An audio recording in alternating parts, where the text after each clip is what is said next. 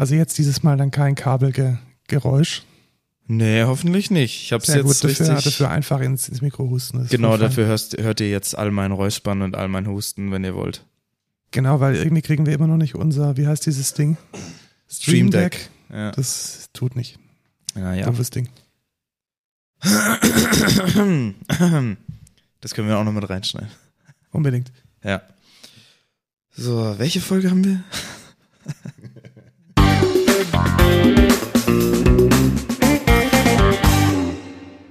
Hallo und willkommen zur hundertsten Folge Code Culture Podcast. Ich bin Lukas. Und ich bin zum hundertsten Mal Markus. Wir arbeiten beide bei der Excentra und wir führen euch in so circa einer Stunde durch alles, was an News und Thema der Woche für Softwareentwickler so interessant ist.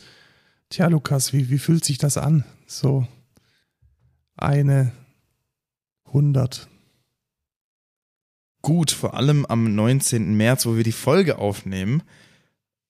Äh, ist sehr gut untergebracht. Ja, aber es ist schon krass. Also es fühlt sich schon nicht anders an als die erste.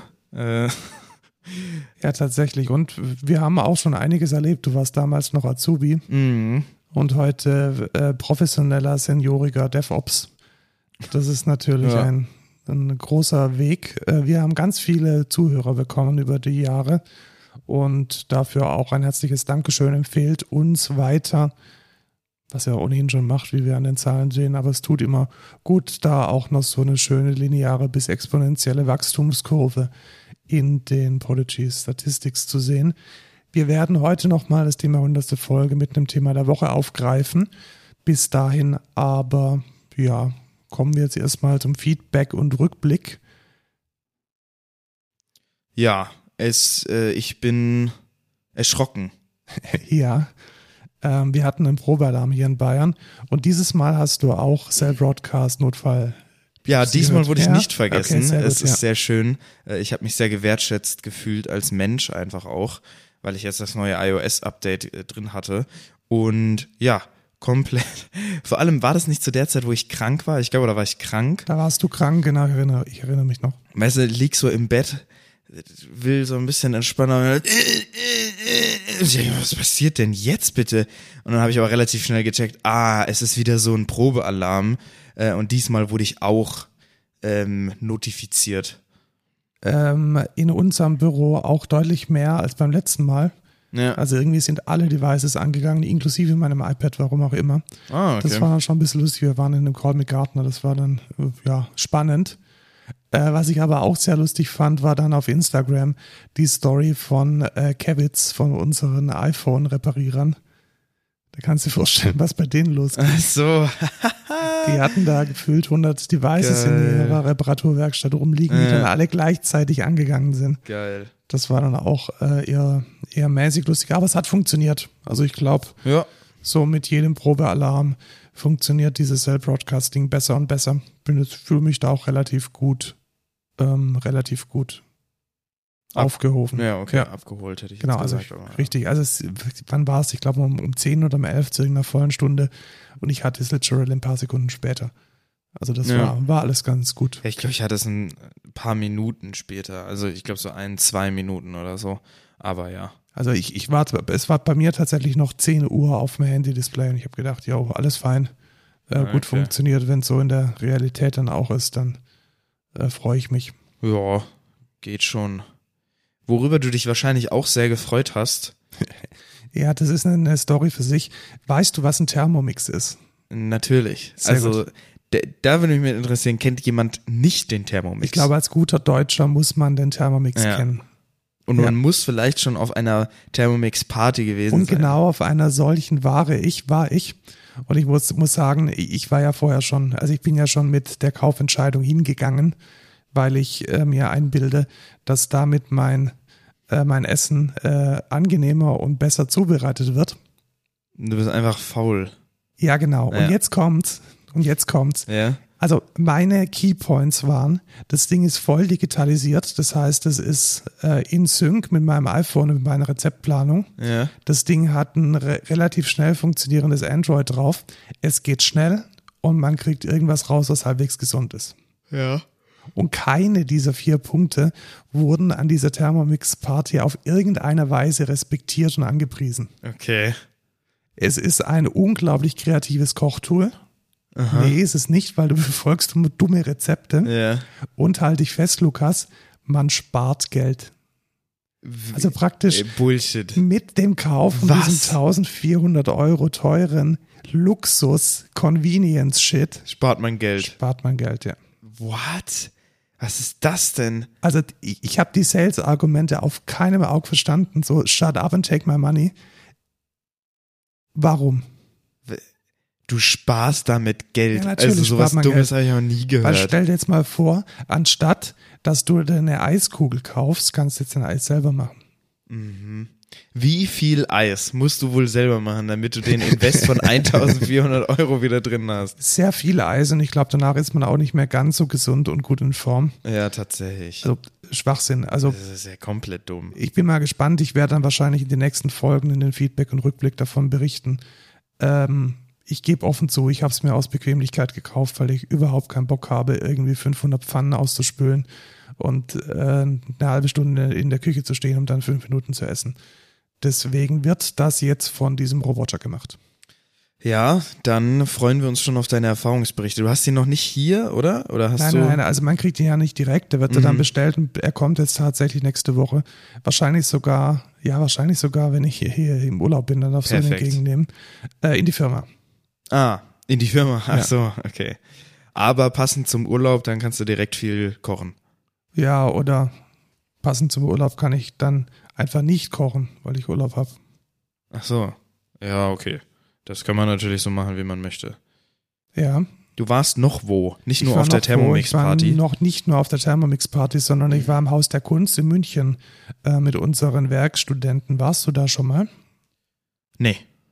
Ähm, du weißt aber bestimmt, wo es ist. Weißt du, wo der äh, die Eisbachwelle ist, wo die Surfer surfen? Nee. Okay, also zwischen der Eisbachwelle und dem P1. Das P1 ist literally im Keller vom Okay, Haus das der kenne ich.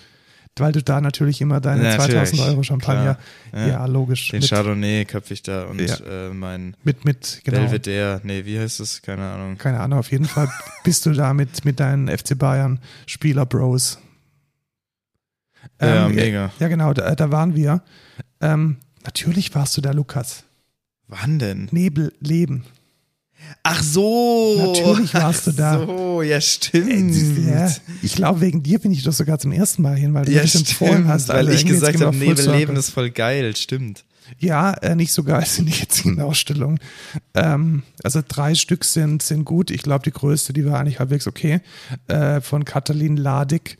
Das ist eine 1942 geborene, ja, feministische Aktions- und bildende Künstlerin. Auch viel ähm, Literatur, die sie geschaffen hat und selbst, ähm, selbst dann aufgeführt in, in, in Klangbeispielen, die man hört. War schon ein bisschen weird, aber ganz okay. Also ich konnte mit so ein bisschen was anfangen. Die anderen beiden, ja, geht so. Okay. Also, was noch relativ interessant war, war das Karabing Film Collective. Das ist eine Gruppe von Filmemachern aus Australien, also alles äh, Natives, Austral australische Natives, die halt ihre Situation über die Geschichte hinweg in kleinen künstlerischen Kurzfilmen ähm, be, ja, besprechen, dokumentieren. So eine Mischung aus Dokumentation und Spielfilm. Und das ist eigentlich auch relativ ähm, spannend gewesen, weil das im, Lu im Luftschutzkeller vom Haus der Kunst ist. Also das hat dann auch nochmal so einen bergheinigen Underground-Flair, muss man dann so Treppe runter und irgendwie halb, halb durch die Bar und ist dann in so einem, in so einem äh, Gebäude, das nur aus kleinen Räumen, Duschen und irgendwelchen Notfallräumlichkeiten besteht. Und die Ausstellung oben im, im Hauptsaal ähm, war so Stoffkunst aus, ähm, aus Afrika. Ein Afrikazimmer. Nein, tatsächlich kein Afrika-Zimmer. Es würde wunderbar in ein Afrika-Zimmer reinpassen. Äh, Hamid Senati, ein äh, Künstler aus München. Ja, ich fand's, ich fand's okay. Ähm, hat mir jetzt aber nicht so viel gegeben, muss ich ganz ehrlich sagen. Warst du in Nebelleben? Ja, ich war in Nebelleben. Ich glaube sogar in der letzten, achso, also du meinst es, um so zu vergleichen. Ja. Mhm. Ähm, der momentane Eindruck von Nebelleben ist ja immens. Mhm, ja. Aber dann ist es halt weg, weißt du? Dann, Ja. also du hast es 20 Minuten gesehen und dann hast du alles gesehen. ja. Und ähm, Was aber auch ein cooler Aspekt von dieser Kunst ist. ja, das war richtig, das hat gut funktioniert, weil dann, ähm, also ich sag mal so, die 5 Euro war nach 20 Minuten wieder eingespielt. Ja. Und da ist es jetzt eher so, dass sich die 5 Euro nach zwei Stunden wieder eingespielt haben, weil halt es nicht so ein Peak von einem Aktionskunsterlebnis ist oder von einer Installation, Ja. sondern eher sowas, ja, man, man läuft da halt durch und hat viele, viele Eindrücke und nimmt die dann, nimmt die dann mit.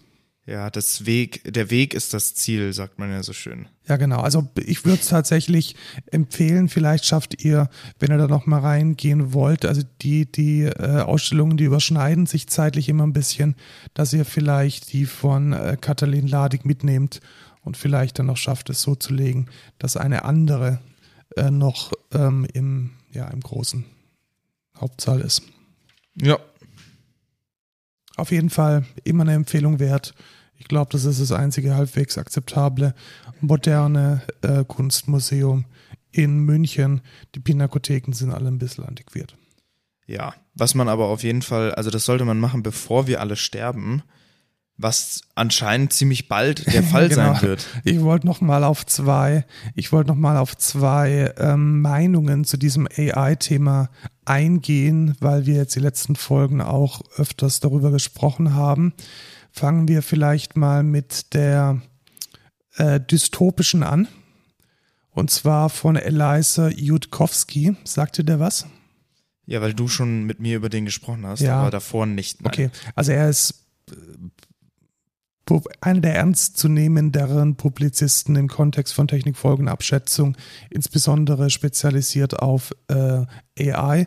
Und er hat da auch Bücher drüber geschrieben. Und ähm, es gibt einen relativ alten Artikel, den ich jetzt nochmal verlinkt habe, der allerdings jetzt nochmal durchgegangen ist durch die äh, sozialen Medien, weil er einen YouTube Podcast, Schrägstrich Interview, ein YouTube-Interview gemacht hat, dessen Bottomline letzten Endes war, wir haben jetzt zum jetzigen Zeitpunkt mit ChatGPT nur noch die Chance, unseren eigenen Untergang möglichst angenehm zu be begleiten. Okay. Wir, wir hätten den, den Point of No Return schon erreicht. Mhm. Das ist seine Aussage, die ich nicht teile übrigens. Und ähm, ist aber trotzdem ein guter, ein guter Read, ein gutes, ein gutes Video. Schaut es euch an, macht euch da selbst den Gedanken, eure Gedanken dazu, vielleicht im Kontrast dazu. Nochmal aus den äh, aus der New York Times hat sich ähm, Noam Chomsky gemeldet. Sagt dir Noam Chomsky was? Nein. äh, Linguist und sozusagen Erfinder der Sprachverarbeitung am Computer. Also er hat seinerzeit die Chomsky-Hierarchie definiert, die heute noch jeder Informatiker lernt. Und er ist zwischenzeitlich so eigentlich ein ziemlich krasser Anarchist und äh, Linksradikaler geworden. Und er sagt eigentlich das Gegenteil. Mhm. Also literally das Gegenteil, so nach dem Motto, ähm, überbewertet mal bitte die Promises nicht, die ChatGPT liefert, die Versprechungen. Das ist alles nur eine Oberfläche und die Komplexität der, der menschlichen, äh, des menschlichen Gehirns und die Kreativität wird nie von einer KI erreicht oder gar komplett emuliert werden können. Und ja, man kann sich jetzt wahrscheinlich irgendwo dazwischen seine eigene Meinung suchen.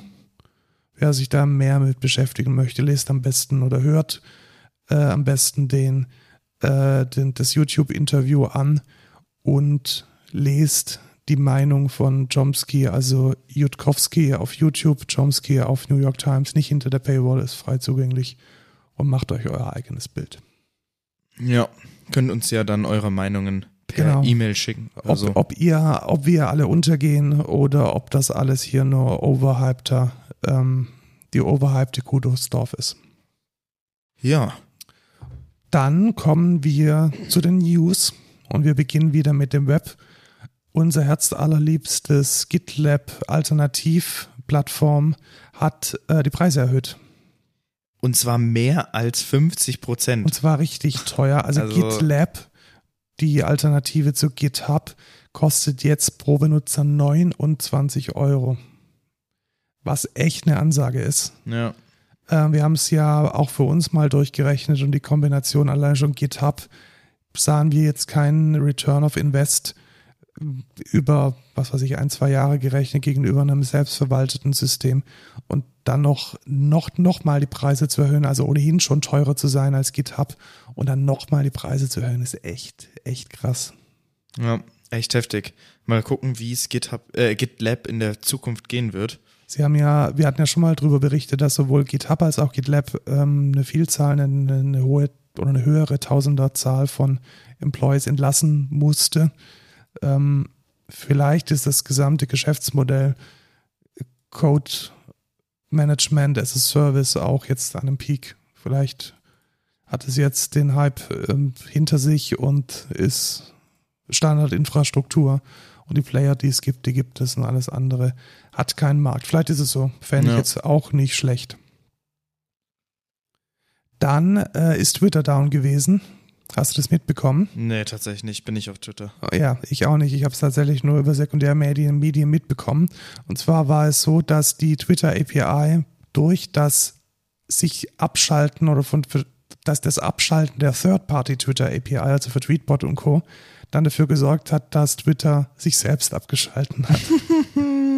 und ähm, was, ich glaube, sowas kann passieren. Also jeder von uns weiß, wie das passiert. Da sind irgendwelche APIs so miteinander oder irgendwelche Services so miteinander verdrahtet gewesen, dass es halt eine Kettenreaktion gab.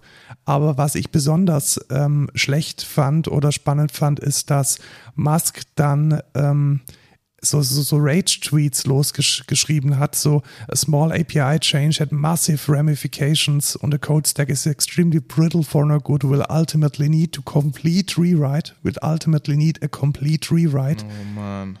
Das zeigt für mich wieder, wie absolut keine Ahnung er hat von Webplattformen. Also ob man es irgendwie noch gelänge, mit dieser, mit diesem Team von vielleicht noch sehr, sehr wenigen Engineers dieses Ding neu zu schreiben. ich glaube, wir sind, wir können jetzt ähm, dieses Mal wirklich nur noch den Untergang von Twitter begleiten. Ja, und es liegt nicht mal an ChatGPT. Du kannst aber mit ChatGPT jetzt in Slack chatten. Es gibt ein offizielles äh, Chat-Plugin beziehungsweise Slack-App, so heißt das ja. Ja. Und ähm, ich habe uns tatsächlich schon auf die Beta gesetzt. Okay. Allerdings, ähm, ja, also auf die Waitlist. Ja. Allerdings sind wir noch nicht äh, gezogen worden. Der, ähm, der Anwendungsfall ist nicht so, wie man sich es vielleicht vorstellt, dass man jetzt irgendwie mit ChatGPT im Chat ähm, schreiben kann. Das kann man bestimmt auch. Der Hauptanwendungsfall ist tatsächlich so, hey, ich war jetzt eine Woche im Urlaub, gib mir mal eine Zusammenfassung. Oh, ja, das ist eigentlich ganz cool. Oder äh, ich habe hier einen Thread von zwölf Replies, äh, summarize mir diesen Thread. Ja, okay. Krass. Und das finde ich schon eine, eine angenehme Sache, vor allem, weil man, es ist schon mal manchmal ein bisschen overwhelming, wenn man jetzt in vielen Projekten drin ist und dann so einen ganzen, was weiß ich, wenn wir irgendwie ein, ein Outage oder irgendwie ein Refactoring besprechen, dann ist es echt schwer, da Track zu halten, wenn man erst später dazugestoßen ist. Ja. Und ich kann mir das wirklich als eine sehr, sehr, sehr gute, ein sehr geiles Feature innerhalb von Slack vorstellen, das man dann auch gut benutzt. Ja, kann ich mir eigentlich auch gut vorstellen. Auch ein gutes Feature, ich ziehe es vielleicht mal nach oben. Äh, das gleiche macht jetzt auch ähm, Office, Microsoft 365. Mhm. Äh, sie haben es Copilot genannt, also das ist letzten Endes die Reinkarnation von unserer Büroklammer. Und damit Okay. kann man jetzt letzten Endes dieselben Dinge tun, die jetzt auch Slack und die wir auch schon von ChatGPT äh, kennen. Also man kann sich Briefe generieren lassen, man kann sich Dinge zusammenfassen lassen, man kann sich eine SWOT-Analyse generieren lassen, man kann ähm, das Writing im Style verbessern und das Ganze jetzt eben direkt im, äh, im Word.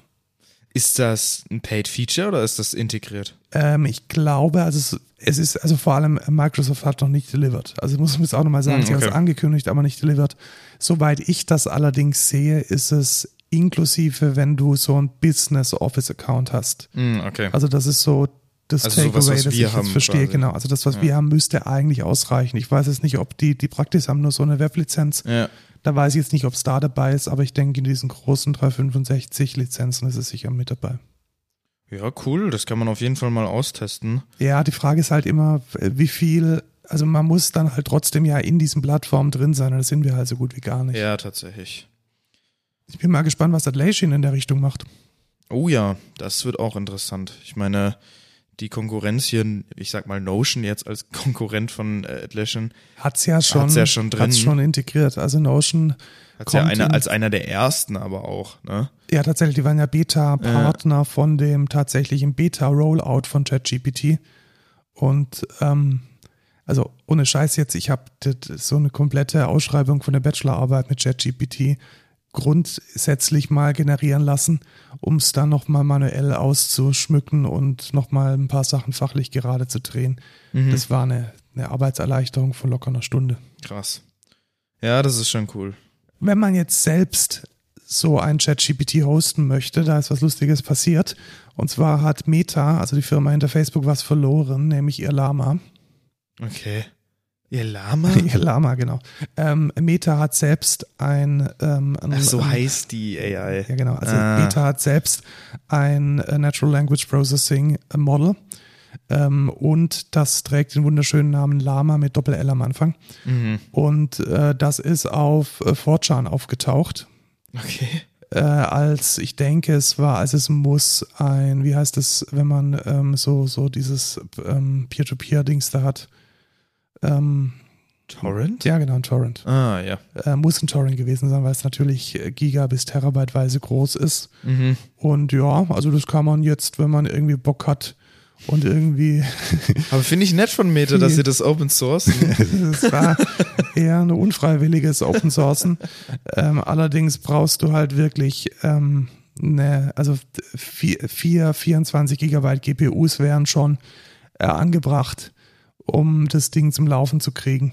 ja, die ganzen Bitcoin-Miner, die ja, können, genau, die, die, können das richtig, jetzt machen. das wollte ich gerade sagen. Also alle, die, die sich jetzt überhaupt nicht mehr lohnen, irgendwie Bitcoins zu meinen, die können jetzt dafür ihre Grids hernehmen. Mega. Aber für Otto Normalverbraucher wie du und mich ist das jetzt, glaube ich, jenseits, jenseits aller Praktikabilität. Äh, aber lustig. Jetzt kann man sich wenigstens mal anschauen, wenn man daran Interesse hätte. Ja. Ich kann es ja in der Firma hosten. ja, aber nee, selbst da haben wir keine GPUs. Nee, also das, da haben wir auch nicht genügend Power. Apple hat jetzt endlich das gemacht, was ich eigentlich schon wollte, dass Spotify es schon vor Jahren und Jahrzehnten macht. Oho. Sie haben eine spezielle App für klassische Musik Ach so. angekündigt, muss man jetzt auch nochmal sagen. Es soll in wenigen Tagen rauskommen, irgendwie Ende März. Mhm. Und es heißt, wie es heißt, weiß man wahrscheinlich auch nicht, Apple Music Classicals. Doch, Apple Music Ah, okay. Classicals soll es heißen. Und erinnerst dich noch, wir hatten tatsächlich im, im Podcast die Acquisition von Prime Phonic durch Apple. Ah, ja, Das hatten wir doch nochmal. Ich habe doch damals schon gesagt, hey, das, wenn sie das irgendwie integrieren, dann würde ich wahrscheinlich Ja. sogar Apple Music mir, mir shoppen. Ja. Und das haben sie jetzt tatsächlich gemacht. Also es ist letzten Endes Prime Phonic, aber auf dem Katalog von Apple Music. Und jetzt fragt man sich natürlich, warum braucht man das? ja. Äh, ganz einfach, beziehungsweise überhaupt nicht einfach, es ist ein größeres Problem. Ein klassische Musik funktioniert nicht so wie Popmusik, dass man Interpreten und Alben hat, sondern es kommt noch diese Dimension vom Komponist und von den Werken, vom Werkeverzeichnis, vom Övre mit dazu. Okay. Das heißt, man geht eigentlich selten so vor, dass du jetzt sagst, ich möchte jetzt die neue CD von, äh, von den Berliner Philharmonikern hören, sondern du sagst, oh, du hast jetzt Bock auf Bruckners Neunte und dann fängt die beschissene User Experience an. Mhm. Warum fängt die beschissene User Experience an? Weil Symphony Number 9, Sinfonie Nummer 9, Ach die so. neunte Sinfonie, neunte ausgeschrieben, Ja. Deutsch, Englisch, bei Bruckner jetzt eher wahrscheinlich Deutsch, Englisch bei internationalen Veröffentlichungen. Dann hast du vielleicht noch ähm, sowas wie Smetana, der, der Trans, eine Transliteration braucht von, von äh, Kyrillisch auf irgendwie, und es wird einfach nicht besser. Also es Ja. wird einfach nur scheiße. Dann geht's weiter mit Werke von Bach, Kantaten, vielleicht kleinere Motetten, die werden ja nicht, also es ist ja nicht so, dass man jetzt eh so meine Freude auf eine CD passt und die ist nur 20, 20 Minuten lang und dann kommt nichts mehr, sondern es ist dann kombiniert mit irgendwas. Ja. Das heißt, du hast dann teilweise nicht mal in dem Titel der CD das Werk, das du suchst. Und das ist einfach absolut beschissen. Du hast auch keine Möglichkeit über ein Bachwerkeverzeichnis oder über ein Opusverzeichnis, jetzt bei Beethoven oder über das Köchelverzeichnis von Mozart, nach irgendwas zu suchen. Das heißt, es muss gescheit kuratiert werden. Ja. Und das ist wirklich ein Mehrwert. Und ich glaube, das war für Apple eine ganz, ganz, ganz gute und richtige Entscheidung, weil Leute, die Klassik hören, denen ist das Geld meistens scheißegal. Und die würden sich locker noch mal dieses 10-Dollar-Abo im Monat für Apple Music schießen. So wie du. Ja, tatsächlich. Ja, Ja. Ist, ist de facto so. Ja. Weil ähm, besser. Und es ist, es ist die bessere User Experience wert. In diesem Sinne voll dafür. Ich hoffe nur, dass Spotify irgendwann nachzieht, damit ich dann auch in meinem Spotify-Katalog äh, meine klassischen Listens alle drin habe. ja, für mich relativ uninteressant. Ich bin kein Klassik-Fan. Noch nicht. Vielleicht jetzt ja tatsächlich mit, mit dem Ja. neuen Apple Classic. Glaube ich nicht. Aber wovon du vielleicht kein Fan von bist, ähm, sind äh, Zeitschriften-Abos, Ich lese tatsächlich viele Zeitschriften. aber eher in der physischen Form. das oder? auch nicht, nee, tatsächlich. Ah. Also, ja, also. Eher online. eher online tatsächlich, aber das kann man jetzt nicht mehr mit dem Kindle machen. Also man konnte früher mit dem Kindle tatsächlich sich äh, von der Autobild bis zur Zeit, ich glaube sogar New York Times war mit drin, äh, Zeitungen abonnieren und die dann über sein Amazon-Konto bezahlen. Und das wurde jetzt komplett eingestellt. Eigentlich ohne eine Ankündigung, warum. Also Kein Bock mehr. ja, vielleicht doch irgendwie Lizenzverhandlungen zu kompliziert, was weiß ich, irgendwie zerstritten mit den großen Verlagen. Man weiß es nicht und äh, ich finde es deshalb ein bisschen schade, weil die ähm, einzige Alternative, die es jetzt noch gibt, ist das äh, mit Springer ordentlich verbandelte Readly. Ah, okay. Und das finde ich jetzt wiederum ein bisschen schade. Also Readly kommt eigentlich aus äh, Schweden, ist in Deutschland aber ja doch relativ etabliert, vor allem mit, mit der äh, Springerpresse.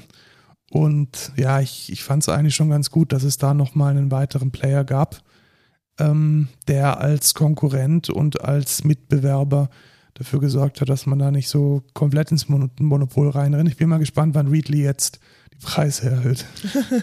Ja, das ist natürlich jetzt nicht so geil. Aber für mich auch nicht wirklich interessant. Also ich lese halt insgesamt relativ wenig. Ja, also was, was ich an, an Readly sehr schätze, ist, dass man dort auch massive, nischige Fachmagazine, also es gibt ja nichts, was es nichts gibt. Ja. Also ich glaube, du, ich glaube, es gibt das Karpfenmagazin für Karpfenangler.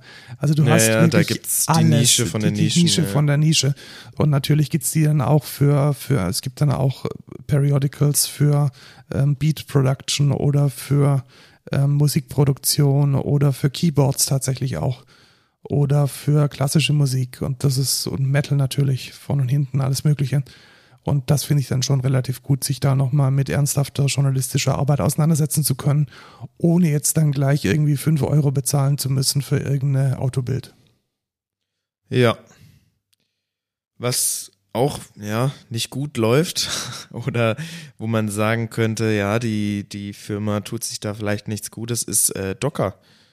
Hast du das verfolgt, was die da machen? Tatsächlich ein bisschen. Ähm, also vor, boah, ich weiß gar nicht, zwei Jahren oder einem Jahr gab es ja den großen Shift von Docker Desktop zu, oder eher das Do Docker Desktop für große Firmen ähm, nur noch mit einem Paid-Plan benutzt werden darf. Ich glaube, wenn du mehr als eine Million Umsatz oder Gewinn oder so machst oder irgendwie sowas war das. Ja, genau. Also ich, ich weiß so, dass, dass wir gesagt haben, für uns noch nicht, deswegen war es wahrscheinlich eine Million Gewinn. Ja, irgendwie sowas. Und dass man da dann dafür zahlen muss. Obwohl der Core von Docker, also dieses Moby heißt das ja, glaube ich, äh, der bleibt weiterhin Open Source. Und da war ich schon und viele andere schon auf der Seite von der Open Source äh, Sparte, wo man dann sagt, ah, diese Entwicklung ist der erste Schritt in den Untergang. Und naja, Docker hat jetzt den zweiten Schritt, äh, sag ich mal, in den Untergang gemacht, äh, bezüglich der des Hostings von Docker-Images auf dem Docker Hub. Es ist jetzt so, dass Teams ab sofort nichts mehr in den Docker Hub pushen dürfen, solange man quasi nichts bezahlt, äh, wenn man ein Team ist. Genau, und das trifft natürlich ganz viele Open Source Teams. Richtig. Was es natürlich gibt, ist immer noch das Docker Open Source Programm, mit dem man sich dann halt, da muss man sich anmelden für.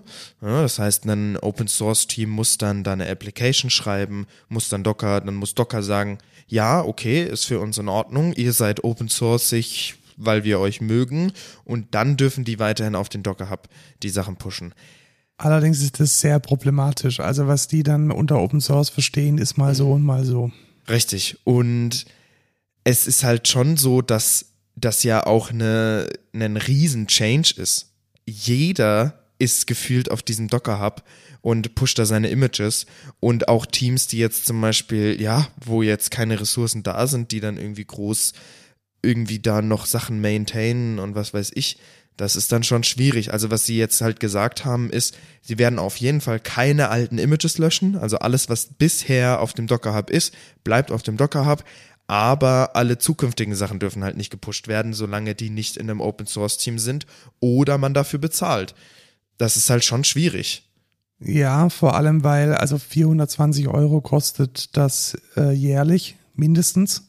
420? In der Tat. no pun intended. Ja. Und die, die meisten Open Source Projekte haben selbst dieses Budget nicht. Also ich rede, ich rede jetzt nicht irgendwie von MariaDB und von Postgres oder so, da ist nochmal was anderes. Aber es gibt ja viele so ganz kleine Open Source Projekte, die halt so gefühlt einen Maintainer und irgendwie drei, vier Leute haben, die zuarbeiten. Und da ist sowas ein Genickschuss. Ja, es ist halt, es ist schwierig. Also natürlich, also wenn du Open Source dann erkannt wirst von irgendwie Docker und Docker sagt, ja, passt, dann müssen die natürlich nichts zahlen. Ähm, es ist aber halt trotzdem, irgendwie hat es einen Fadenbeigeschmack auf jeden Fall. Den hat es und das Problem ist ja halt auch, dass man sich, also selbst wenn man jetzt, also die Alternative sind äh, GitHub, Ja. die sind momentan zumindest noch so, dass wenn man ein öffentliches Projekt ist, man muss nicht mal ein Open Source Projekt sein, einfach, einfach nur ein Public Projekt, dann kann man letzten Endes deren GitHub Container Registry halbwegs unlimitiert, ich sage jetzt nicht bewusst nicht unlimitiert, weil ich nicht weiß, ob da nicht doch irgendwann äh, Misuse oder sowas getrackt wird. Long story short, es geht aber. Das Problem ist, da müssen sich halt auch alle, die einen Docker, Docker, Docker verwenden und vielleicht nicht so geübt sind, sich dort einloggen und in ihrer Docker-Konfiguration das als ähm, Container Registry hinterlegt haben. Das gleiche auch mit Harbor. Harbor ist ähm, die äh, von der Cloud Native Computing Foundation unterstützte Lösung, die wahrscheinlich der open sourceigste davon ist, aber die muss man sich halt auch selbst installieren, Hosten, ja. selbst hosten. Und auch das da ist ja, das dann ist ja kein. Modus. Also wenn du jetzt, wenn du jetzt eine, also viele Leute hast, die das pullen wollen, dann musst du ja die Infrastruktur dafür Das muss auch mega, mega skalieren. Also kein Open Source Projekt kann sich jetzt, was Das weiß ich, es ja kommt niemand neues leisten. Release raus und dann triggern irgendwie alle, alle Installationen und ziehen sich das neue Stable Release. Das geht nicht. Also das muss, da muss es irgendeinen Dienst geben. Aber andererseits kann ich es auch verstehen, Docker ist nicht die Wohlfahrt. Also mit irgendwas müssen die schon Geld verdienen. Es ist halt immer schade, wenn sich so ein Projekt aus einem Open Source Projekt, das hatten wir ja auch schon diese Woche in der Firma oft genug diskutiert, Ja. wenn sich dann aus so einem Open Source Projekt ein fettes, fettes Enterprise gibt, das dann irgendwann die Shareholder befriedigen muss und aus allem Geld rausquetscht, was irgendwie sich vergolden lässt. Ja. Und das ist nicht nur mit Docker passiert, das ist mit, mit, mit sehr, sehr, sehr, sehr vielen Produkten passiert. Also mit Elastic sehe ich das, ich sehe es jetzt aber auch mit HTTP zum Beispiel. Das war am Anfang ein super cooles Python-Tool und jetzt ist es eine riesige enterpriseige Lösung. Also sobald dann irgendwie größere Ambitionen reinkommen, ist es meistens das der Anfang vom Ende. ja, schade. Ja, also was bedeutet das? Macht euch vielleicht mal ein bisschen Gedanken darüber, woher ihr eure Images zieht. Arbeitet euch schon mal damals oder arbeitet euch mal mit ein, dass eure Infrastruktur, die ihr habt, dass die mindestens mal mit GitHub.com und vielleicht auch mit der einen oder anderen Harbor-Installation zurechtkommt.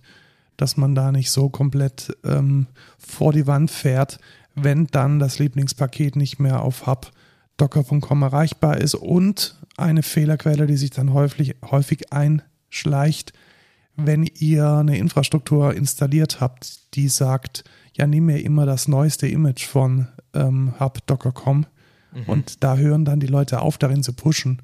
Ihr müsst dann natürlich die neue, die, die, neue, Ja. neue Image-ID wissen. Ja, vor allem das alleine schon ist ja schon der größte Natürlich, Kack. man muss jetzt jeden Weil das ist ja jetzt komplett, logisch. komplett divergiert. Du musst ja jetzt für jedes Ding, was du hast, gucken, wo du bleibst. Also Beispiel, du hast jetzt irgendwie in deiner, in deinem Stack so ein Nginx drin oder in deinem CI-Stack ein Maven-Image oder ein, ein, ein Ba- Basis-Java-Image. Wenn die jetzt natürlich migrieren, dann checkt deine Infrastruktur nicht, dass es da neue Images Nee, gibt. natürlich nicht. Es ist halt auch schwierig. Das ist schon, ja, ein Schlag in die Magengrube, sag ich mal. Ja, aber ich weiß auch nicht, ob ich, weißt du, jedes, jedes Image, das nicht von docker.com geladen wird, ist auch weniger Support für diese Firma. Ja, das Also, stimmt. äh, man muss ja nicht irgendwie die Almosen und die letzten Krumen annehmen, sondern man kann dann auch sagen, dann gibt es Platz und Möglichkeit für neue Lösungen, die vielleicht besser, freier und schöner sind.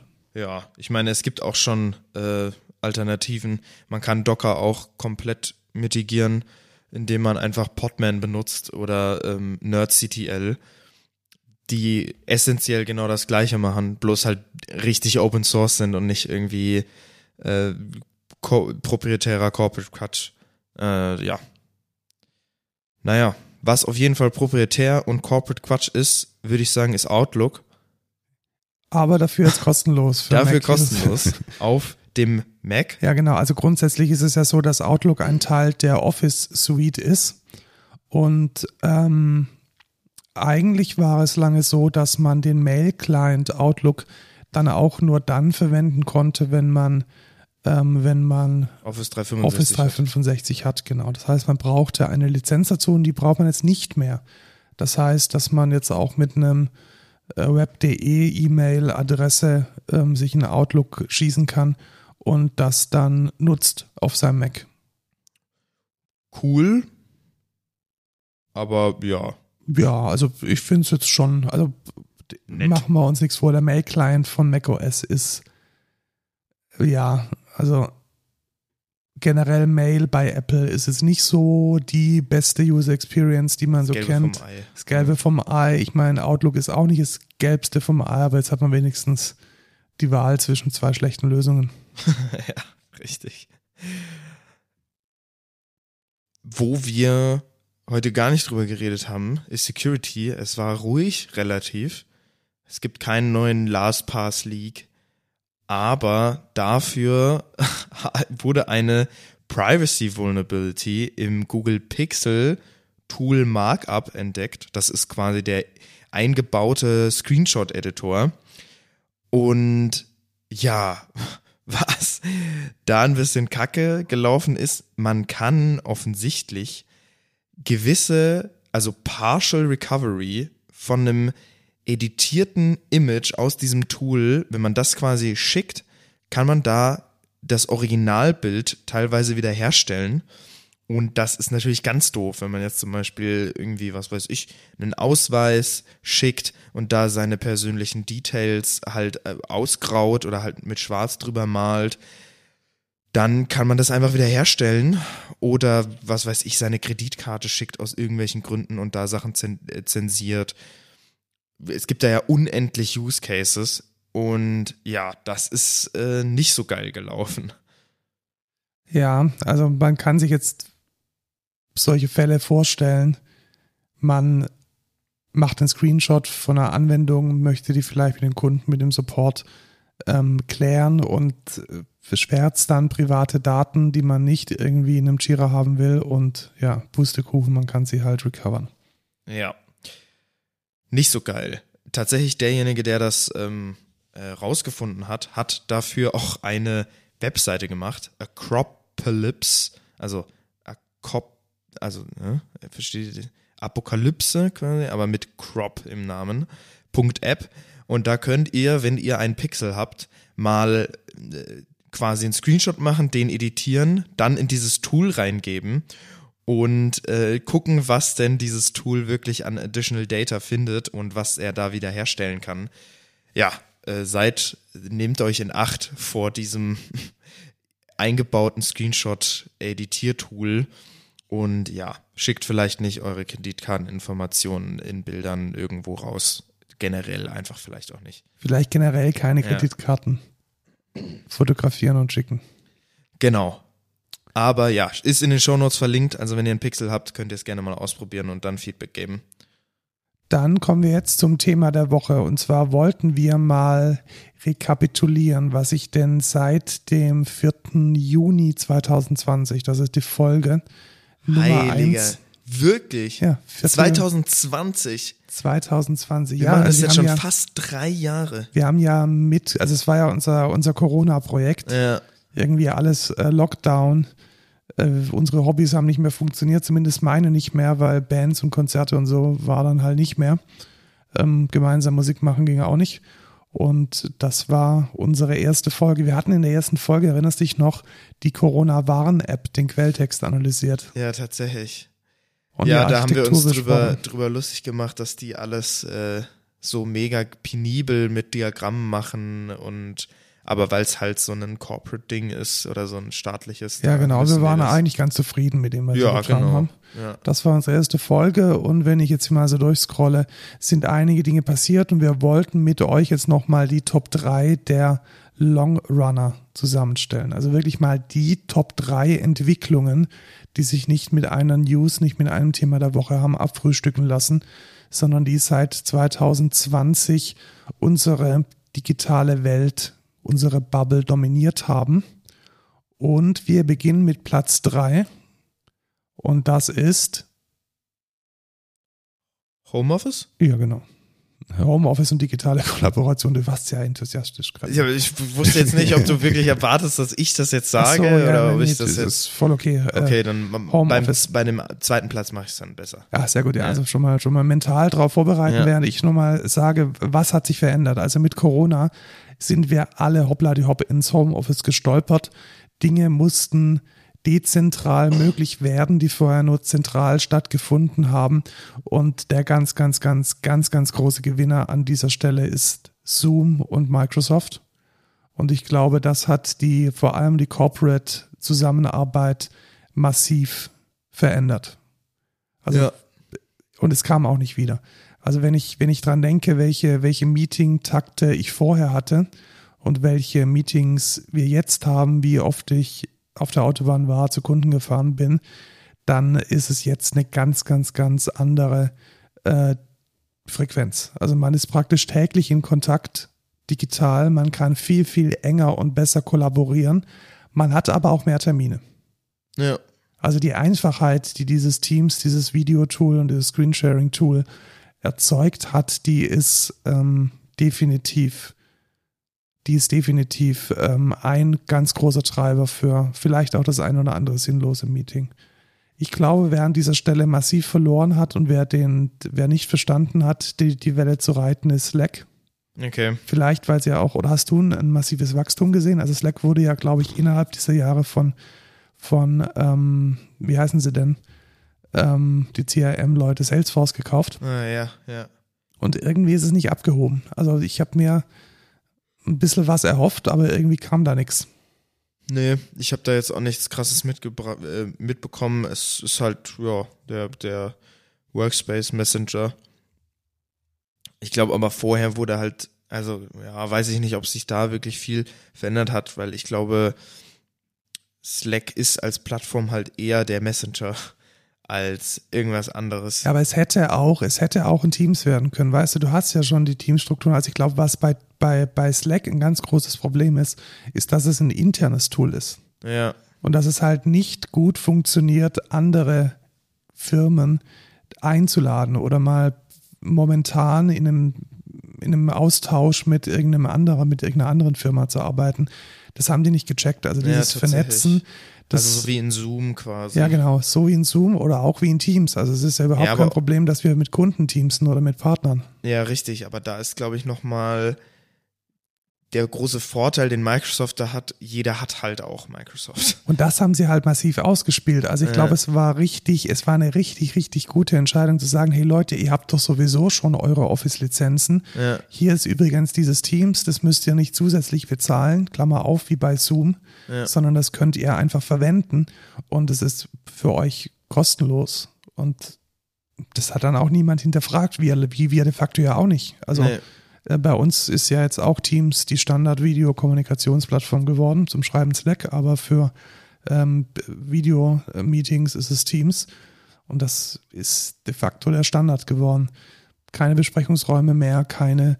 Aber es ist halt die Frage, ob da Slack nicht einfach die, die, ja, die Expertise fehlt. Ich meine, in Microsoft hast du halt Skype. Ja, Und das ist halt riesig. Richtig, also äh, ganz am Anfang gab es ja noch Skype for Business. Also Ja. viele hatten ja dann noch Skype for Business und das ist dann Schritt für Schritt äh, in Teams überführt worden. Ich muss allerdings sagen, ich hatte jetzt im CVJM nutzen wir kein Zoom mehr, sondern äh, Slack Premium, also Huddle. Mhm. Und das funktioniert echt gut. Echt? Ja, also es hat ein bisschen von Salesforce diese Bilderbuch-Geschichten geerbt. Also das gefällt mir nicht so. Es sieht alles sehr, sehr cute und sehr, Okay. sehr, sehr ähm, kindlich aus. Ähm, aber es funktioniert super. Also auch die, auch alles, was du dann praktisch in diesem Huddle ähm, schreibst, wird dann als normales Slack, als normaler Slack-Thread in dem Raum dann, ähm, dann archiviert, beziehungsweise ist zugänglich für alle anderen. Und das fand ich an der, finde ich an der Stelle Ja, schon ziemlich Ich gut. glaube, das Problem ganz groß bei Slack ist halt, alles ist hinter einer Paywall. Also so ziemlich ja, das die, meiste. richtig, die haben dieses Freemium nicht gecheckt. Richtig, und in Zoom und in Teams sagst du halt, ja, installiere halt Teams. Im Microsoft-Account hast du eh, oder in, in äh, Zoom musst du halt Zoom installieren und dann geht das einfach. Und das geht halt bei Slack nicht. Und daher, dass es auch eher in, intern ist und nicht extern, ja, kann man da halt auch nicht krass wachsen. Das ist halt alles, ja, da musst du halt dann als Firma das Ganze adopten und dann kannst du nicht sagen, ey, das haben wir hier gesehen bei der anderen Firma, äh, lass uns das auch mal angucken. Ja, geht halt nicht. Ja, ich glaube auch. Also Slack ist echt nicht gemacht, um viral zu gehen. Ja. Und Teams ist halt, jeder hat irgendwann einen Teams-Link bekommen oder einen Zoom-Link. Aber wann kam denn, wann kamen denn diese Huddles dazu? Das kam doch auch erst Also- vor einem oder zwei Jahren. ja, die, die sind schon relativ alt, aber die waren extrem schlecht. Also ich glaube, am Anfang war das wirklich nur Voice. Also du konntest Ja, praktisch genau. so telefonieren und dann müsste ich jetzt nachschauen, aber gefühlt, ge, ja, gefühlt sehe ich es auch so. Das kam dann irgendwie auch so, als Teams durchgestartet ist Ja, so. aber ich glaube, da ist einfach der große Vorteil. Teams und Zoom waren ja schon so, als Corona angefangen hat. Genau, und Slack musste da erstmal aufholen. Slack musste halt erstmal pivotieren. Und alleine das ist schon der Todesstoß gewesen, weil, ja, okay, wir müssen, wir brauchen jetzt ein Tool, jetzt sind alle zu Hause. Genau, ja. auch so was unglaublich Einfaches wie Videostreaming, was immer so unglaublich Ja, gut genau. funktioniert. Was, was mega die einfache Technologie ist und überhaupt nicht kaputt geht bei jedem zweiten Call. Äh, ja, deswegen, ich glaube, das ist einfach unglaublich schwer und ja, da kommt man so schnell einfach nicht hinterher. Ja, und ich finde es allerdings ein bisschen schade, weil ich glaube, das Thema Kollaboration hätte eine andere Firma als Microsoft besser lösen können. Also denk, ich denke zum Beispiel an Miro. Wo, wo, wo ist das Whiteboard? In jedem fucking Besprechungsraum ist ein Whiteboard oder, so, oder ein Flipchart, Ja. in dem irgendeiner kurz vorrennt und irgendwas ranpinselt. Wo- Das gibt's einfach nicht. Also das, was es als Whiteboard in Microsoft Teams gibt, ist eine Lachnummer, da ist Microsoft Paint besser. Und äh, es gibt de facto keine, keine saubere Integration von solchen Brainstorming- und Dokumentationstools. Also Ja. letzten Endes ist man immer irgendwie so gefangen in einem, ja, ich teile jetzt meine Confluence-Seite und ist aber auch nicht Auch sowas wie Protokolle oder so, das ist alles mega disjunkt. Total, genau, disjunkt und disconnected und das ist, glaube ich, der große Fail in unserem Platz drei. Ich sehe keine Fortschritte in der wirklichen digitalen Kollaboration. Also es gibt einzelne Insellösungen, einzelne Tools, die auf den Plattformen in sich relativ gut funktionieren. Aber dieses Versprechen, dass dann mit der Digitalisierung alles mit allem gut funktioniert, das ist nicht erfüllt worden. Ja. Gut, abschließend, was sagen wir dazu?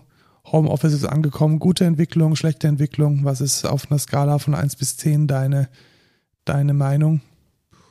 Daher, dass ich das nicht lebe und ja, gar nicht so viel damit davon mitbekomme, hätte ich jetzt auf so eine 6 geschätzt. Ja, okay. Bei mir ist es eine 5. Ja. Ich sehe die Entwicklung eher so Durchschnitt.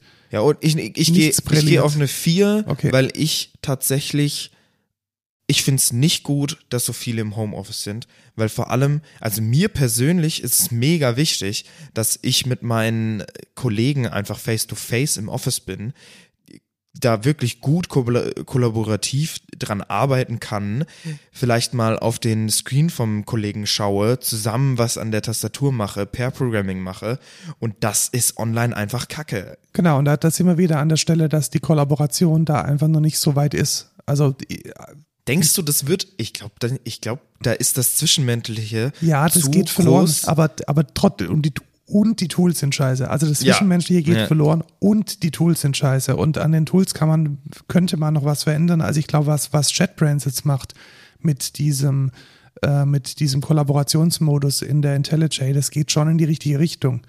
Aber das hat halt auch relativ schnell Grenzen. Also mit, mit meinen Werkstudenten habe ich da schon wirklich relativ schnell Probleme lösen können. Also man kann eine Code-Review machen, indem ich deren IDE fernsteuere. Das ist schon fein. Ja. Aber das ist halt noch zu wenig. Ja, tatsächlich. Gut, also aber du gehst auf eine 4, ich ja. auf eine 5 und wir machen weiter mit Platz 2. Die Cloud. Sehr gut, die Cloud. Buzzword. Ähm, was meinen wir mit der Cloud eigentlich? Ich, ich habe mir lange überlegt, ob wir es Cloud oder Cloud-Technologien nennen, nennen, wollen, aber ich glaube, Cloud ist einfach ein bisschen prägnanter. Es geht um Cloud-Technologien und ganz besonders äh, Kubernetes und die Art und Weise, wie man in der Cloud Software deployt und managt und betreibt und für die Cloud auch entwickelt. Und wir können sagen, seit 2020 ist das Ding jetzt komplett im Enterprise angekommen, zumindest in unserer Bubble. Auf jeden Fall. Also ich muss auch sagen, vor allem bei uns jetzt, wir sind ja quasi. Also, genau, wir reden von Automotive. Wir arbeiten hauptsächlich für deutsche und amerikanische Automotive-Firmen. Genau, wir sind ja quasi komplett pivotiert von, sage ich mal, ja, wir waren zwar schon containerisiert, aber haben eher auf einen Docker Compose Setup gesetzt und sind dann aber komplett geschiftet auf Kubernetes und Microservices, Skalierung etc. pp und das klappt. Also man muss, man muss sagen, das ist nicht irgendwie irgendein Buzzword mit, ja, jetzt machen wir Cloud und alles ist cloudfähig. Das ist schon, also Kubernetes ist ein großer Player. Das und es, es, klappt vor allem gut. Also ich, kann, ich könnte mir wirklich nicht vorstellen, dass die komplexe Software, die wir gerade entwickeln, die noch nicht öffentlich ist, da kommt vielleicht auch später bald mal was, dass die in einem monolithischen Konzept funktionieren Das glaube ich das auch nicht. Absolut unmöglich. Diese, diese 3D-Daten und die Metadaten dazu plus irgendwie Datenakquise, vergiss es. Und vor allem Ska Skalierbarkeit und ähm, Maintainability ist einfach, das kannst du nicht, das kannst du nicht verantworten in einem Monolithen. Und ich bin ja, also, ja, okay, ich bin der DevOps der Excentra. Ähm, ich bin da natürlich etwas biased. Aber ich finde es verdammt cool. Es ist einfach ein geiles Feld. Ähm, es sind coole Technologien. Man lernt da jeden Monat was Neues. Kubernetes äh, entwickelt sich sehr, sehr schnell weiter. Und ja, ich finde es mega, mega cool. Und ja, es ist angekommen, hätte ich gesagt. Genau, und das möchte ich an dieser Stelle auch nochmal unterstreichen, insbesondere an die äh, Zuhörer unter uns in der Lehre. Ich weiß, dass da einige uns sehr gerne zuhören oder auch in Firmen, in Enterprises, die vielleicht eher aus dem Mittelstand kommen und diese Entwicklung noch nicht mitgemacht haben. Äh, es wird Zeit. Ja. Es wird Zeit. Also ich denke, die, die Unterstützung von Software, die man traditionell herkömmlich, sei es jetzt ein Web Application Server oder der traditionelle Windows-Server, der irgendwo rumsteht und dann die, ähm, die, die Anwendung zum, zum, zum, zum Laufen, am Laufen hält, die wird es über kurz oder lang nicht mehr geben. Ja. Was geben wir dem Ganzen? Ich hätte gesagt 10 von 10. Ich glaube, gut, also aus deiner Sicht natürlich. Ja. Ich glaube, wir haben uns ein bisschen ein Overhead eingefangen. Also ich glaube, ja, die, die Skalierung und die Vorteile kommen mit einem Price Tag, mhm. der in der Summe nicht neutral ist. Okay. Also ich, früher war es, also vielleicht die Vorteile, äh, an disjunkten Services zu arbeiten, unglaublich wenig Merge-Konflikte, keine kompletten kaputten Versionen, man kann irgendwie still und heimlich einzelne Services fixen, ohne dass irgendwie das Ganze, also viele, viele Vorteile. Aber mit, einem, mit dem Price Tag dass ähm, auch dann, wenn man die ganze Einarbeitung und das Pivotieren im Kopf und in den Fertigkeiten mit einrechnet, ist es aufwendiger geworden, Software zu entwickeln. Ja. Und deswegen gibt es nur eine 9 von 10. Ja, aber das kann ich so sehen. Gibt trotzdem eine 10 von 10. Ja, weil es dir Spaß macht. Genau, ich liebe das. Ja, und äh, wie gesagt, es funktioniert und ähm, es löst insbesondere die Probleme, die wir vorher hatten. Und das ist, glaube ich, das, woran man sich messen muss an dieser Verbesserung. Und ähm, für uns taugt es einfach unglaublich gut. ja. Dann kommen wir zum unangefochtenen Platz 1. Es ist, Spoiler, nicht Twitter. Ja, es ist AI und ich möchte direkt eine Fußnote dran machen. AI ist eigentlich ein relativ alter Schuh. Ich meine, seit wann gibt es schon Hat in den AI-Konzepte? 60er, 70er Jahren Genau. schon angefangen, über neu, neu, neuronale Netze zu Ja. sprechen. Das ist so ähnlich wie mit einem 3D-Drucker, den gibt's auch schon verdammt lange, aber so Technologien brauchen einfach unglaublich lange, um da mal eine gewisse Reife zu erreichen und vor allem eine Accessibility zu schaffen. Dieses AI-Thema ist sehr frisch. In, in einem Tech-Space hätte ich gesagt, ja, das ist schon der, der New Kid on the Block und ein richtiges Fazit kann man da, finde ich, noch nicht ziehen. Dass es uns wahrscheinlich nicht mehr verlassen wird, würde ich aber trotzdem so unterschreiben. Ja, definitiv. Also ich glaube, was in den letzten drei Jahren passiert ist, hat sich hauptsächlich in den letzten sechs Monaten abgespielt. Und ich glaube, so der ganz große Trigger war Mid Journey. Ich glaube, da ist zum ersten Mal was passiert, dass die, die, die Menschen in der Bubble gesagt haben, das ist jetzt ein neues Level an AI, das wir vorher noch nicht hatten. Das ist eine neue Form von Software, die in dieser Weise ungesehen ist bis jetzt. Und das wurde dann vor wenigen Monaten nochmal getoppt von ChatGPT, jetzt in der Vierer-Version mit demselben als, als Textgenerator. Und seither dominiert es die, die Ankündigungen von den großen Firmen Und, vor, und unsere, und unsere. Podcast-Welt, ja. Also es dominiert auch unseren Podcast und nicht nur unseren, sondern die ganze Tech-Bubble ist da irgendwie mit, mitgefangen. Also das beginnt mit Leuten, die das Business analysieren und die dann dir irgendwie sagen, der Untergang von Google naht, bis hin zu Menschen, die es ethisch analysieren. Das hatten wir heute Morgen in den, heute Morgen sage ich schon, ganz am Anfang vom Podcast. So fühlt sich die Folge Fühlt an. sich die Folge vor vielen Stunden im Podcast, äh, am Anfang in den, in den Feedback und Rückblick. Und es ist ein Feature für viele äh, Apps und für viele Services geworden, die wir in den letzten äh, Wochen und Monaten, Jahren vorgestellt haben. Und es wird uns nicht mehr loslassen. Ja.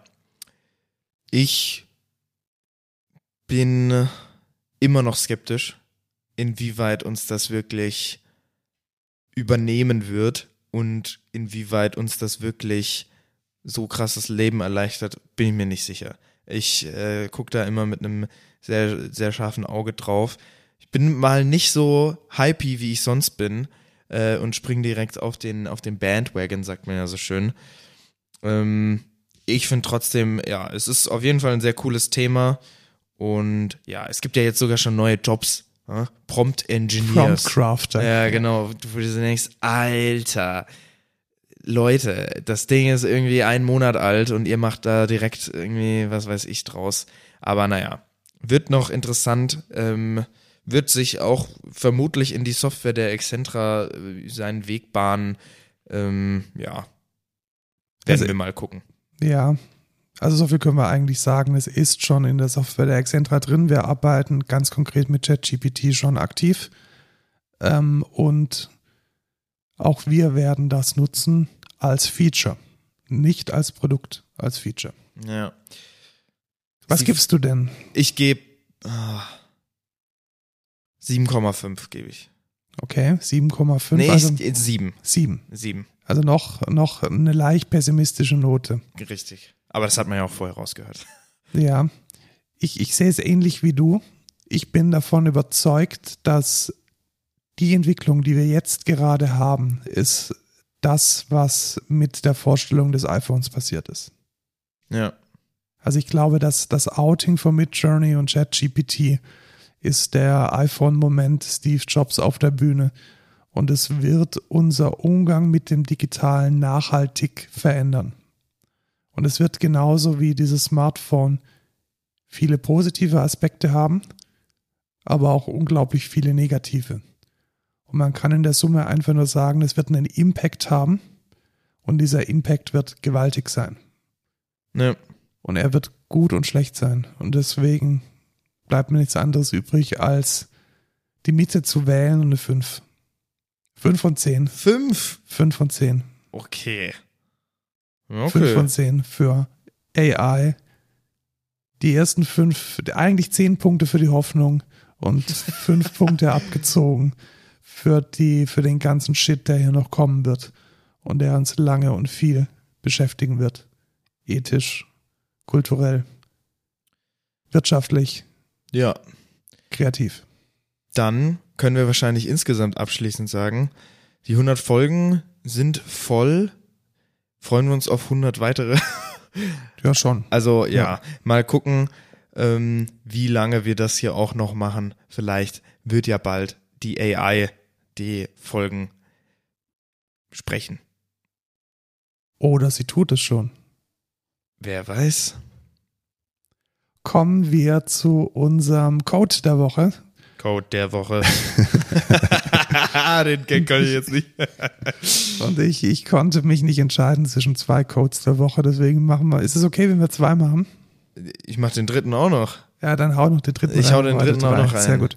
Also wir haben ähm, oftmals das Problem beziehungsweise die Herausforderung herauszufinden, warum eine Java-Applikation die Zeit und die Ressourcen braucht, die sie braucht. Und wie macht man das? Man geht dann in der Regel in ein sogenanntes Profiling. Das ist ein sehr professionelles Debugging, in dem man wirklich auf einer ganz technischen Ebene den Speicherverbrauch, den CPU-Verbrauch analysiert. Und ich wusste bis vor kurzem nicht, dass es möglich ist, die mit dem sogenannten Java Flight Recorder aufgenommenen Daten mit SQL abzufragen. Was? Ja. Okay, das wusste ich auch nicht. Ja, also du kannst praktisch dir mit dem Java Flight Recorder deinen Webservice eine halbe Stunde lang aufnehmen. Und dann kannst du wirklich so, ich, ich, ich mache das jetzt natürlich nicht, also was weiß ich, SQL Select, ähm, Start Time, Parent Thread, Java Name from Thread Start, where ähm, Time between, sonst was. Ja. Und dann kriegst du tabellarisch die Daten raus und kannst die natürlich auch mit Java verarbeiten. Das heißt, du kannst dann deine eigenen Tools schreiben oder deine eigenen äh, REPL, ähm, Request Response äh, Tools, mit denen du dann durch dieses SQL abfragbare Datenwirrwarr Hast durchnavigierst. dann, hast dann auch JPA-Entities, die dann mit Hibernate ähm, Many-to-Many Ja. referenzieren kannst. So in die Richtung. Also, Krass. Und ich finde das super. Also, ähm, wenn man dann wirklich mal tief rein muss und wirklich mal jetzt genau von diesem einen Thread genau irgendwie wissen muss, was der gemacht hat, dann mit dem Java Flight Recorder, JDK Flight Recorder und ähm, ein klein wenig SQL kann man die Abfragen machen. Das ist Code der Woche Nummer 1 und wir kommen dann gleich zu Code der Woche Nummer 2. Und zwar haben wir Darf das. ich herleiten? Ja, leitest du her. Und zwar Aber bitte anonym ohne den Kunden. Ja, natürlich. ähm, ich leite es auch gar nicht so her, wie du wahrscheinlich denkst. Wir hatten ja vorher davon geredet, die Cloud äh, kommt auch mit gewissen ja, Shortcomings oder Sachen, die, die, die teuer sind. Nicht nur die Entwicklung von den Services ist teuer, sondern auch tatsächlich das in der Cloud laufen zu lassen ist teuer. Und ja, darüber den Überblick zu behalten, vor allem auch, welche Teile des Deployments sind denn wirklich teuer oder sagen wir mal nicht effizient, ähm, kann eine Challenge sein und ein Tool namens KubeCost will einem das erleichtern. Und ich würde sagen, tut es auch. Ja, das kann man sich in sein Cluster installieren und dann monitort der quasi das ganze Cluster, huckt sich rein in so ein in, ich glaube, Prometheus auch, um gewisse Metadaten über die Container abzufragen und kann dann errechnen, wie effizient denn die einzelnen Container sind und ja, wie viel das dann am Ende denn kostet, zum Beispiel in der AWS. Genau, und dann lernt man zum Beispiel, dass äh, man, also was macht er dann? Er gibt dann konkrete Recommendations vor, wie man zum Beispiel seine requesteten Ressourcen downsizen kann. Also er sagte dann, hey, pass mal auf, hier von dem RAM, du hast zwar 8 GB angefordert, aber in der Praxis brauchst du nur 300. Ähm, mach doch da mal eine Reduktion. Ja. Das einzige Kaviar, was mir aufgefallen ist, es geht halt immer so auf einen Floating Average. Das heißt, wenn man einen Service hat, der relativ ähm, in kurzer Zeit viele Ressourcen braucht und dann so vor sich hin idelt, dann erkennt das Cube-Cost nicht und da muss man dann trotzdem nochmal sein Hirn anschalten, um dann zu verstehen, dass man den eigentlich auf Zero ähm, skalieren könnte, um dann überhaupt keine Kosten mehr zu erzeugen. Das geht nicht, aber man sieht dann trotzdem die heißen Kandidaten, die am meisten Kosten verursachen. Die Preise von AWS sind, glaube ich, sogar out of the box mit drin. Ja, sehr cool. Äh, ist Empfehlung, falls ihr ein Genau, schaut euch mal an, wenn ihr ein Kubernetes-Cluster habt und äh, Geld sparen wollt. Und es ist nicht nur Geld, sondern auch Ressourcen. Also es ist ja alles Strom und ähm, potenziell Wärme, die erzeugt wird. Also auch für die Umwelt ist es sicherlich sinnvoll darauf zu achten, dass man nicht mehr Energie und Leistung verbrennt, als man auch tatsächlich braucht. Ja. Wenn wir von den 100 Folgen, die wir gemacht haben, die meiste Redezeit über gewisse Sachen zusammenbündeln würden und dann einen Platz 1 ernennen würden, wären das wahrscheinlich Patterns im generellen Sinne. Zum Beispiel sowas wie das Decorator-Pattern, was Markus sehr, sehr gerne erwähnt. Ähm, und die in seinen Kopf zu kriegen, ist manchmal nicht so leicht. Es gibt ja dieses Design-Patterns for Java oder so oder Design-Patterns. Wir haben jetzt da auch ein neues Cover, das nicht mehr so sexistisch ist. Ach, nicht mehr mit dieser Frau, die dieses Buch da reinhält. Ja, genau. Oh, ja. ja. Ähm, es gibt da eine Seite, die tatsächlich ein Kollege auf Discord äh, mir geschickt hat, der, ich weiß gar nicht, ich glaube, der hört sogar den Podcast. Aber ja, es gibt eine Seite, die heißt refactoring.guru und da gibt es einen Catalog von Design Patterns, die dort sehr cool anschaulich und mit Texten beschrieben sind, mit Beispielen und ja, kann ich sehr empfehlen, wenn ihr noch nicht genau wisst, was denn dieses Decorator Pattern, was Markus jede zweite Folge erwähnt, wie das funktioniert, dann guckt euch das einfach mal an. Da wird es sehr gut beschrieben, sehr anschaulich mit Bildern. Das versteht sogar ein Azubi zum Beispiel. Also ich finde es unglaublich gut für ja. äh, Menschen, die noch lernen. Ich habe es tatsächlich auch direkt in die in unseren Azubi Slack Channel reingeschickt. Dann können sich die Azubis das mal angucken. Das ist echt ziemlich gut. Ja, sag ich doch. Also wirklich auch mit schönen Cartoons ja. und relativ und guten gut Beispielen, gemacht, gute so. Beispiele. Ja. Ähm, man kann natürlich, es gibt irgendwann Premium-Content und dann äh, muss man den bezahlen, aber das ist es auch wert, glaube ich. Ja. Ja, super. Dann kommen wir zum No-Code der Woche. Tatsächlich auch nur einer. Auch nur einer dieses Mal. Ja. Äh, ich bereite mich gerade auf eine weitere musikalische Prüfung vor und digitalisiert wie ich bin, habe ich meine Noten hauptsächlich am iPad. Ja. Und jetzt stellt man sich natürlich die Frage, wie blättert man denn auf dem iPad? Und das macht man meistens so. mit einer Wischgeste auf dem iPad. Es ist es allerdings so, dass es manche Instrumente gibt, Klammer auf, die meisten eigentlich, wo man durchaus beide Hände braucht. Und dafür gibt es ein Produkt von dem äh, Synthesizer und Gadget-Hersteller IK Multimedia, unglaublich lustiger Name. Ähm, das heißt iRig Blue Turn. Und das ist nichts anderes als ein unglaublich stabiles Pedal mit genau zwei Fußschaltern, einmal zurück und einmal vor. Und das kann man an nahezu jede Noten-App anschließen als Tastatur, um dann vorwärts und rückwärts zu schalten. Und das funktioniert unglaublich gut, präzise und super. Und tut mir eingefallen, kauft euch nicht. Ich habe schon von vielen Musikerkollegen ähm, alternative Produkte gesehen, die dann nicht wie dieser iRig Bluetooth 80 Euro kosten, sondern halt 20. Aber ihr könnt euch vorstellen, wie stabil eigentlich so ein Ding sein muss, damit es auf dem Boden, auf einer Bühne ähm, nicht kaputt geht, und das Letzte, was ihr wollt, ist, dass beim Auftritt dieses Ding auseinanderfliegt. Der Blue Turn äh, hat Batterien drin und ähm, leuchtet. Das heißt, man findet ihn auch auf einer dunklen Bühne relativ gut. Und ich nutze ihn eigentlich in den letzten ein, zwei Jahren ständig bei jedem Auftritt, den ich mit Noten spiele. Ähm, super gut, gefällt mir. Ähm, definitiv eine Empfehlung wert. In welcher Farbe leuchtet er? Ähm, also da Blue Turn heißt, leuchtet er natürlich in Violett. Sehr gut. Nein, er leuchtet blau wahrscheinlich. Er leuchtet komplett blau, kein ja, Blau. sehr gut. Ja, Aber ich glaube, ich das, nicht, das aber- steht, steht auch für Bluetooth. ja, das dachte ich mir nämlich auch. Aber es ist doppelt. ne? Ja, sehr und, gut. und wenn wir schon dabei sind, äh, man kann mit weiteren Produkten von dieser Firma auch äh, sehr, sehr, sehr, sehr einfach in die Musikproduktion einsteigen oder ins Aufnehmen, weil Es sind sie ja doch mehrere. No Code Ja. so ein halber noch dazu, okay? Okay. Weil sie so kleine bezahlbare Audio-Interfaces fürs iPhone anbieten. Ah, okay. Also wenn ihr wirklich ähm, so ganz, ganz, ganz klein anfangen wollt, wirklich so GarageBand, vielleicht mal mit der Gitarre ein bisschen was aufnehmen und wirklich nur ein Mini-Budget von maximal 50 Euro habt, dann kommt man damit relativ weit, also wirklich weit, so weit, dass man damit eine Demo produzieren kann, um sie dem Produzenten zu pitchen. Ja. Zum Abschluss zu dem No-Codes und Codes der Woche würde ich jetzt einmal kurz einen Appell, glaube ich, an die Zuschauer richten. Ne?